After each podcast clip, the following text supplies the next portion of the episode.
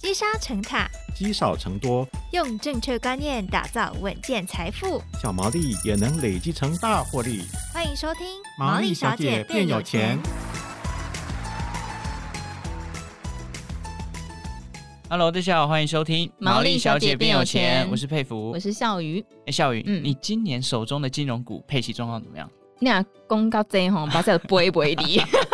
这么 惨 吗？惨呢、为什么？因为真的很多档都是股票股利都缩水哦啦、对，，真的好像听法说会，大家都是面有难色说啊，今年这个股息可能不如预期啦。没其实我们错之前就有找很多达人来聊过金融股的展望哦，其实杂音真的很多哦，尤其最近这个股利政策公布之后，它的股价波动也是多少都有受到一些影响啦。对，而且我觉得对于很多的投资朋友来说，最重要的就是现在的金融股是宝藏呢，还是地雷呢？嗯我现在可不可以剪刀呢？ 还是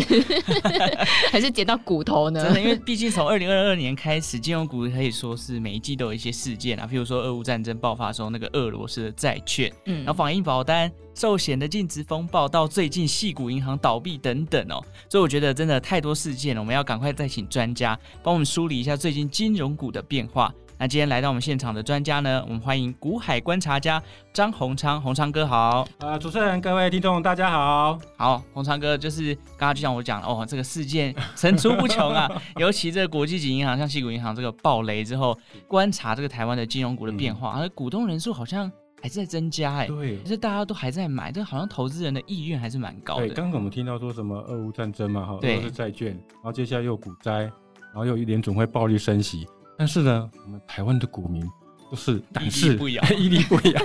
我们今年的金控公司，我们举指金金控公司哈，股东都是嗯，持续增加的。对，哦，我这边有数据就有提到哈，像那个呃，除了国泰跟国泰跟股票以外哈，其他的金控公司人数有增加的。嗯而且现在整体的金控人呃股东人数已经超过六百万，哇，所以股东是一片看好。对，那这样增加最多的就是一些哈、预算金啊、开发金啊，我像开发金的股东现在将近八十八万呢、哇你知道吗？比我们的红海的股东八十五万的人还要多啊！真的，大家怎么个想法都跟我 一样， 所以你是拿开发 金，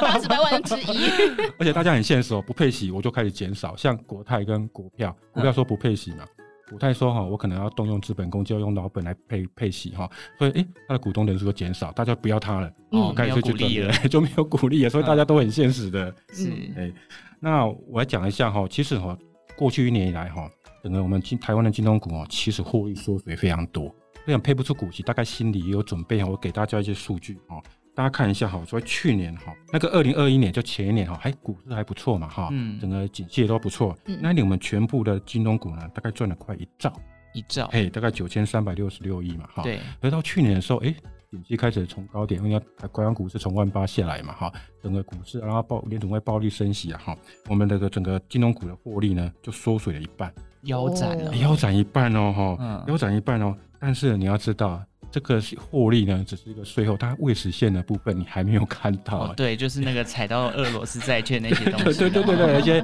账啥没有卖掉的未实现哦，就是为什么那没办法配息哈。那我们来讲来细分一下哈，所有的所有的金融股里面哈，缩水对不对？但是呢，缩水最多是哪一个族群呢？哪一个族诶群嗯这个我们要细分一下哦。像银行缩水多少？大概缩水十二趴。十二趴哎，，还好，银嗯，行好像还可以以接诶受还，好。那到底是谁缩水最多呢？寿险跟产险嘛。嗯， 对哇，他们真是从那个防疫保单之哦后，对对对，产险就防疫保单嘛哈。你看寿险哦，减少的那个获利就百分之五十六，哦，哦，减少哦百分之五十六，那产险直接亏损了。哇，那个他的保单哎哦 卖太惨，赔太惨了。那证券公司呢，获利也是少了五十二趴，嗯，所以你就说这种靠天吃饭哦，靠股市吃饭的，它就相对来讲会受的影响比较大。所以大家可以体会到说，哎、为什么今年的股息会比较少？因为真的赚钱不如前年。嗯，哦，但是因为大家就会觉得说，哎、这个获利衰退，可是我们会预期它以后会漫步、缓步的成长回来。。对对哎所以对。大家就觉得说，那我现在就是危机入市啊。对对对对对对，很多人就想说对危机入市了哈，对所以才会发现说今年的股东它增加了哈。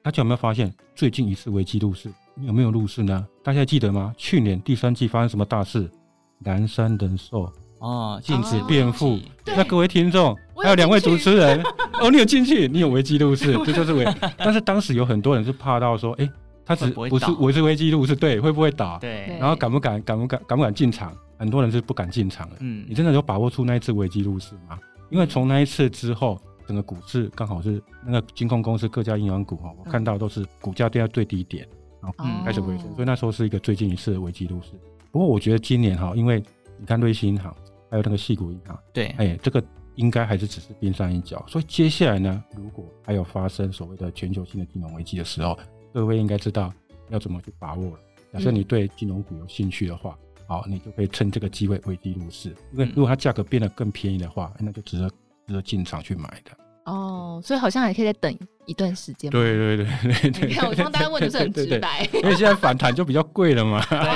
哦还是有可能在回档，就对了，对就是对对可能这个银行的风暴还没有到真的到一个呃结尾，毕竟美国也还在升息，这个债券的价格好像还是对，在往而下的感觉，且景气还不不不明确。嗯，哦对，那是不是还在爆什么雷？我们不知道嘛。是哦哎对，哦好，OK，那我们对刚刚讲那么多金融股的东西，呃，听起来好像目前还是一个哎、呃乌云密 布的一个 view 哦。那我也想问一下，呃就是刚好这个我们在录音的当下，其实嗯玉山就有公布它的这个是。啊、要增资的计划了，对对因为对玉山对金好像刚嗯刚黄涛哥有讲到，是还是股东人数继续的增加嗯这对件事情。他现在增今年增加最多的金控股就是玉山金，对现在那六十二万 人。对，那我们该参与这个抽抽签的这个活动 吗？其实我想问各位听众一个问题哦，就是说，包括主持人，你知道玉山金跟兆丰金哪一个的股本比较大？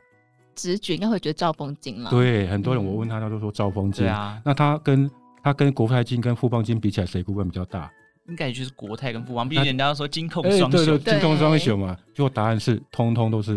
玉山金的股本最大，啊，想玉不山到金玉山欸呢、它现在是一千四百多亿。跟他的名字一样是第一高 峰，你好幽默哦、对，你好幽默，对对对。好，那可是玉山金的股东哦，就认为说，他为什么说，哎、这样股本比较大，但是我只要期待说，它将来的获利能够跟上股本的增加的速度，对，哎、我就可以抱着嘛，哈。可是呢，我要跟大家讲一下说，哈，虽然它今年配就零点二块的现金股利加零点四块的股票股利，对，然后它又要办现金增资，一股二十块，嗯，那很多那个玉山金的股东就会问说，哎、那我就跟着认就好啦，然后我跟着配股嘛，然后我的股票还是会增加嘛，很多人都很开心嘛，就说，哎、我股票增加，将来股票上涨，我更多股票可以涨啊。对嗯，可是没嘎就在细节里面，哦，很多人就没有注意到说，哎、我领了股票股利，或者是参加现金增资去银行缴款啊，我到底股票是不是站在这个金控的比重是不是一样大？嗯，诶，很多人没有想到哦。我跟大家举例一下哈、我先讲股票股利，它有一部分呢分给员工分红，嗯，总共张数多少张呢？哦一万七千九百。嗯听起来好像哎，还还好好，还可以对接受，好那就是可以给一些员工好处嘛，对哈、 嗯让他们多帮我们卖命嘛，多赚一点股息嘛。 哈但是呢，你看看第二个，它有办现金增资，对，哦，这个是增加八十亿，哦，它因为有二十块了哈、那这个部分呢，它有百分之十五呢要提拨给员工认股。嗯你，这十五趴是多少？十二万张，哦，哦这就有点多了，对，然后还有百分之十对 要对外公开抽签，因为很多人都参加抽签嘛，股票抽签说，哎，有差价可以赚嘛。对哦，那现在玉山金有差价可以赚，但是有百分之十哦，大概八万张是要公开抽签的，嗯也就是说剩下的百分之七十五才是给原股东认股。嗯那也就是说有百分之二十五其实是是被稀释的，嗯，所以就是原汁的果汁一直不断被加水对对进 对去，对对对对对，你就会被加一点点，加一点点，但你不会有感觉。哦，你就觉得你去银行缴二十块，然后你的股票增加了，对但是整体来讲，其实你的股权占比是减少的。嗯，哦，那我们刚刚刚不是提到说玉山金一千四百多亿的股本就多抠呀啊嘛，，哦对对，我就多抠。可是我刚刚提到股票股利，再加上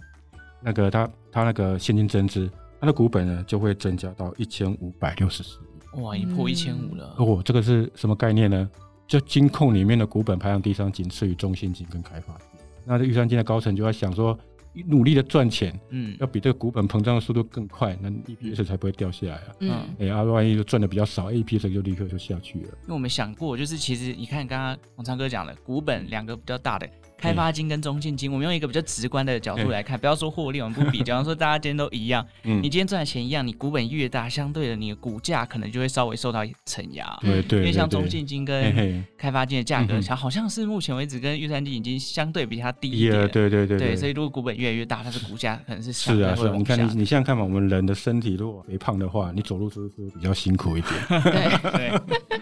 好。对， 那我觉得也要问一下，毕竟今年有一个很特别，就是金管会说开放给金融股去用资本公积来配股利是是对股息。嗯 对对，那资本公积到底是什么？这这对样的做法，洪章哥，您觉得是对有什么优缺点好吗？ 我要跟大家稍微上一下简简单单的财报课，大家不要觉得心里有压 力啊。一个简你财报课，大家一听一下哈，大家就知道说为什么有些金控配不了息，嗯，有些金控可以配七年新高。那我们知道，就说整个公司的资产负债表哈，左边是资产嘛，对右边是负债跟股东权益嘛。对也就是说哈，公司的资产只有两个来源，一个不是借钱来，就是第二个就是股东出钱来的。嗯那我们今天要跟大家讲说，股东的出钱的部分就是净值的部分哈。嗯那净值的部分就第一个就股本嘛。我们刚刚提到玉山金哦，如果在这次现金增资之后，它会变成第三大股本。对，那在股本的下面，你会看到一个资本公积。对哦，今天我们会讲三只公鸡的故事。嗯哦，第一只公鸡出来了哈，第一只公鸡它是独自圈圈养的哈。资本公鸡是什么呢？我们在我们公司法规定说，我们的股票面额是十块嘛。对，啊、那像刚刚玉山金它现金增资是二十块，所以呢就会把十块钱呢、啊放在放在股本那边嘛，哈，那另外增加了十块钱，另外多出来十块钱就放在资本公积。哦，哦，好，我再另外举例，如果这现金增资二十五块啊，因为刚刚都十块比较大家容易搞混了哈。如果二十五块的话，十块就放在股本，另外十五块呢就放在资本公积。是，嗯哦，是放在资本公积，所以那你一听就懂了嘛。对，哎，这不就是我原来股东出的钱吗？对可是我出的比十块钱还多嘛，没你错现金增值比较多嘛，所以为什么说呃国泰金配资本公积，就有一些媒体就会写说，哎，这不是配老本吗？嗯哦，配老本嘛，啊、就说你拿老本出来配嘛，啊、就是资本公积。那资本公积有其他科目我们跳过不谈，就说最主要就是这个股票溢价的部分、啊所以呢，国泰金才说，那我去配那个资本公积。那为什么国泰金没办法配盈余呢？接下来啊、在资本公积下面呢，又有另外两只公积嗯哦，另外两只公积，第一个就是法定盈余公积，嗯，啊，第二个就是所谓特别盈余公积，然后接下来有一个未分配盈余。OK，这三个加起来就是所谓的保留盈余，哦就是我们常讲的保留盈余，就保留下来的盈余。法定盈余公积就是公司法我们有规定，就说啊每年获利的百分之十要把它放在法定盈余公积，这是政府透过法令强制你要把这个钱留下来。规定，嗯哎、对就是有一个你开另外开个账户，然后以后公司有什么样的呃风危险风险的时候哦啊，得救命钱了、哈。是，那特别盈余公积就不是政府规定，是你自己的章程，公司的章程规定说，哎，特别盈余公积，假设我有要开要扩厂，或是我怕有亏损的时候拿来填补，嗯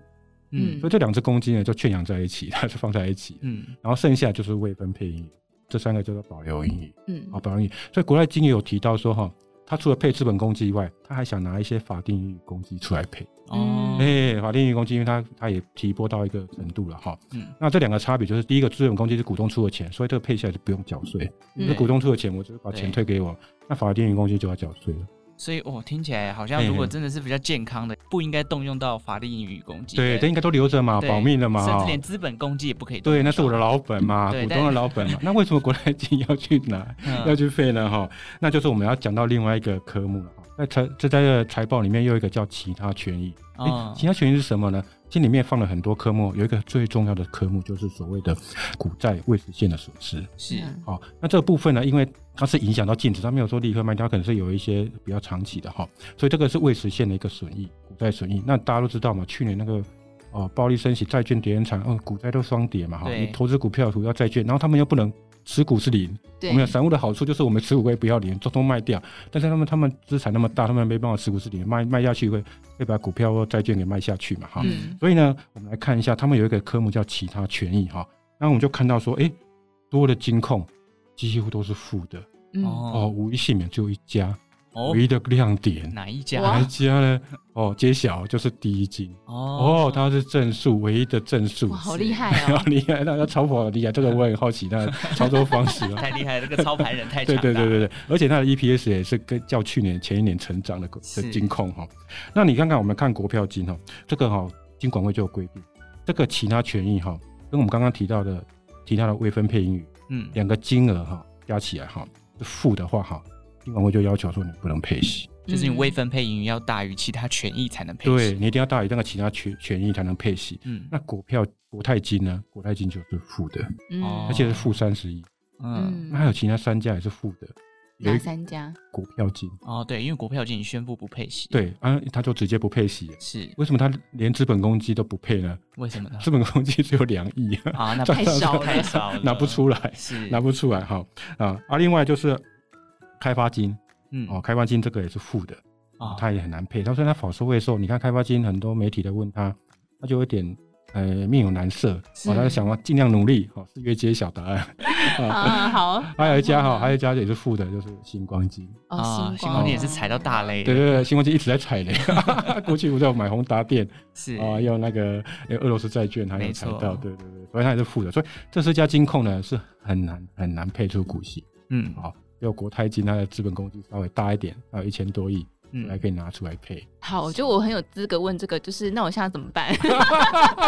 还不进的股东，小股东就想说，那这样子我是不是应该转换呢？ 其实这这是大家的心态啦，对对啊。所以我其实也想跟大家讲说，假设你是一个长期存股的股东，嗯那你知道说去年的每一家金控，我刚提到嘛，就一家金控是正数的，对其他金控都赔钱嘛。对对啊啊，那你既然是股东，你就是说你也可以体谅说公司真的是没办法配配息出来嘛。我们刚刚有提到嘛，嗯对啊那如果配到本的话，其实哦，钱从公司移到个人，虽然你的手上的现金增加，但公司的资产是减少了。对啊那，公司如果要做什么投资或做放款，到时候或做还是要跟你要钱，哦对呀，还在要钱啊， 那会变成所以哈、觉得建议说，如果是长线的、长线的持有的股东的话，你应该现在去包容公司现在的状况的确不好，哦嗯甚至在股价下来的时候，如果你看好这家公司的长期前景前景的话，你应该加码。嗯现在下来的时候，那股价净值比下来的时候，你就可以趁机加码。但是你知道，投资人就很怕说自己是狗就拉吧，你知道 吗？万一万一我看错嘞，嗯对嘿所以我最后我会跟大家讲说，你怎么挑你自己适合你自己的金控股。好嗯意思是说要听到最后嘿了很。多人买金控，我就说啊，我隔壁的阿姨买什么，我就跟着 买。对嗯啊，我以前的同学告诉我哪一档股票就买，但是他不知道说这家金控到底做什么。对，没错，就像刚刚洪大哥讲到，嘿嘿就是哎、很多人就是看到哎、这这一档金融股的股利配的很好哎、 就长相不，错，就进去了对，没错。可是因为像去年很多对像，因为我们都有分析对过对金融股不同的体质嘛，证对券、对对银行跟寿险，其是实是，在去年不同的类型，它受到的这个影响跟呃受到冲击是不同的。对对不同的，嘿所以啊大家如果要去买，要其实要去判断一下，嗯哼嗯你要去了解这家金控它是主要的获利来源是哪一个体系。所以我我我要跟大家讲，就是说哈，刚刚我们一开始有提到嘛，寿险你看到获利衰退五十六趴嘛，那银行就衰退十趴嘛。对，很多人常常问我说，哎、我应该买什么股票？那我都反问，那你的风险承受度是多少？嗯嗯我风险承受度，我要给它，它风险呢，市场的波动哈、有一个常用的指标就是贝塔值，对对哦，不要风险控管。所谓贝塔，也就是说，如果大于的话，就是比市场的波动还大嘛。嗯哦小于就比市场波动还小。那我讲一下哈、几家金控公司的贝塔值哈、嗯，我们看一下张银多少，嗯五点四四，哦，比比比这个大盘波动还还小，小嗯还要小哈、那我们看一下富邦金多少，零点八五。嗯，哦其实整体金融股都相对比较少，你们都知道嘛，因为电子股相对波动比较大嘛。对没哈。错，那国泰是多少？零点八三。哦哦，，那再讲一下小银行，远东银行掉多少？零点四二。嗯，哇，哦，有没有？哦有没有发现有差别？嗯对有没有发现？那元大金多少？零点六七。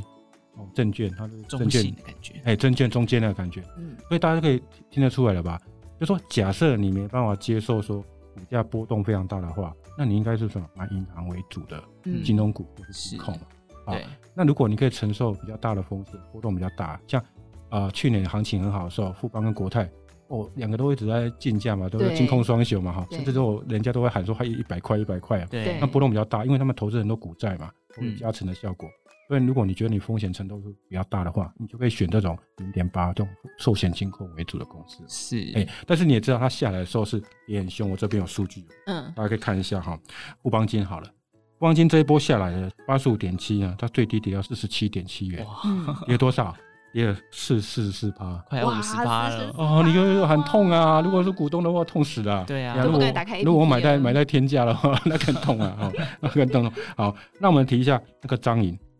张银准确银行股嘛，对银行那它也体不系是的金控嘛，哈。是，你看啊，它从十九点九五跌到十六点零五，哎它跌了几趴？哦，哎，你已经感觉到了嘛，对哈还，好它就跌十九趴。十几趴而已，哎，就刚刚跟我们的贝塔值有没有互相呼应？有是有有有有，所以你就说，哎，你就大家可以衡量说自己的风险。 OK，所以嗯就是哎，这样分析下来，银行的贝塔值比较低，嗯啊，嘿寿险的可能你想要啊赚最大高，嘿对，就可能波动也比较大， 对啊所以对对哎对。这就像我们回到原本嘿的嘿从前，没有那种又稳定又好赚的 东西， 这没有这种东西，所这以个大叫家做对对诈骗集团，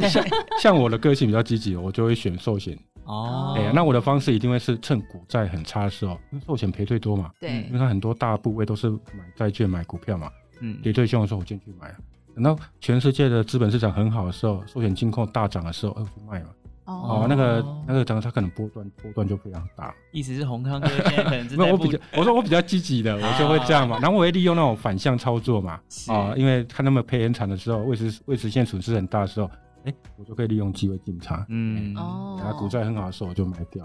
好啊，我觉得投资人听到这边一定很想问，那红昌哥 现在看好的是我我是会利用危机入市。我刚刚有提到提到说，我比较积极，对对，所以我会选贝塔值大于一的，哦会大于一对有大大于于的，一所以的金控都没有所以嘛金控不 是你的都没有菜，所以我很少买金融股，哦 我很少买金融股。嗯，哦，好，那我也想问一下洪昌哥，因为其实我们在开录前有讨论过，就是所有的金控，但看下来，嘿那洪昌哥有讲了一个很有趣的事情，就是，哎，财政部好像有公布一个什么大到不能倒的对哦一个对名对对单对对哦。对对，对，好不知道能不能请洪昌哥跟听众朋友稍微分享一下这个名单是谁？财政部开的名单，对对对对对，财政部高一个没有大到不能倒的银行名单哈。那个我们刚刚提到第一金不是唯一，就是那个金控公司那个其他权益这个部分哈，对它是正数嘛。对对但是呢，你们要如果注意的话，他法说也提到说，哎，他也没办法配的太多，因为虽然是正数，嗯他说他要财务的比率哦哈，他都提拨一点，多多留一点钱下来，因为我财政部也要求说他是属绩优生，他属于大到不能倒银行，所以他多提拨一些准备。那为什么大到不能倒呢？因为财政部呢之前跟他要选定六家银行，你知道吗？这这十年来很多次贷风暴、对，欧债危机，到最近的瑞信跟系股，所以很多国家都开始重视它的金融股的金融业财机构的体质好不好？对那我们要选了六家体质好的公司，它要求比较高的财务比率，第一银行就是其中一家， 嗯然后另外还有什么呢？国泰世华银行、哦，哦富邦银行，还有和库，哦何何库哦库，嘿，和库，这个讨论度比较低哦。对对，对对，还有那个兆丰银行。啊，兆丰就关谷的对对色彩对特别重，对，对兆丰银行好吧，所以这这些都是那个财政部哈、哦要求哈、你的财务体质要更高一等，也嗯就是说被国家列为大到不能倒的。嗯，哦金控股，当中的精英，就对了，所以这次是 open book 的考试，对你知对道吗对对对对对对对对对化对，学主要这也是财政部不经意透露的啊， 六家体质哦比较好的银行。哦是大家按那条五吧， 好，那我今天请洪大哥稍微稍微的梳理了一下，从这对对个对嗯对，哎暴雷之后，大家对于哎配息好像缩水嗯了，然后我们要怎么样去判断这样到底是好还是坏？还有嗯哼最近因为开放了资本公积之是后是，哎，我们可以去从他的财报了解为什么他被不出来嗯，哼哦，可以去有一个基本的概念。嗯再来就是玉山金的增资这件事情要怎么解读会比较好对。最后呢，我、在挑选这个金融股的方面，红长哥给了一个方向，就是以贝塔值来看。嗯哼嗯那当然每个投资人的属性不同哦，有些人可以承受的风险比较高，那可能稍微可以挑贝塔值高一点的，接近一甚至超过一的。当然金融股里面当中最高，就像刚刚红长哥讲到，可能寿险的国泰跟富邦嗯哦零点八以上。但如果你相对波动啊、呃没有办法接受那么大的话，银行股可能低于这个零、呃大概零点四零点五之间，嗯可能会比较安全，你也比较抱得住啦。嗯，所以今天讲到很多，也提供给所有的听众做一个参考。大家对于金融股还是要有信心啊，因为有时候危机入市，可能就是你未来呃获利满满的时候了。没。错没错好，，今天非常谢谢红昌哥带来的分享，谢谢谢谢主持人，谢谢各位听众。好，感谢大家收听《毛利小姐变有钱》哦。如果有任何投资理财的问题，欢迎在 Apple Podcast 留言告诉我们。那我们就下次再见喽，拜拜拜拜听完 Podcast 节目，有好多话想分享，想要提问却无处可去吗？别烦恼了，现在只要点击资讯栏下方的 Discord 社群平台连接，输入昵称就可以立刻问问题，与主持人互动哦。让我们一起在学习的路上不孤单，等你来加入。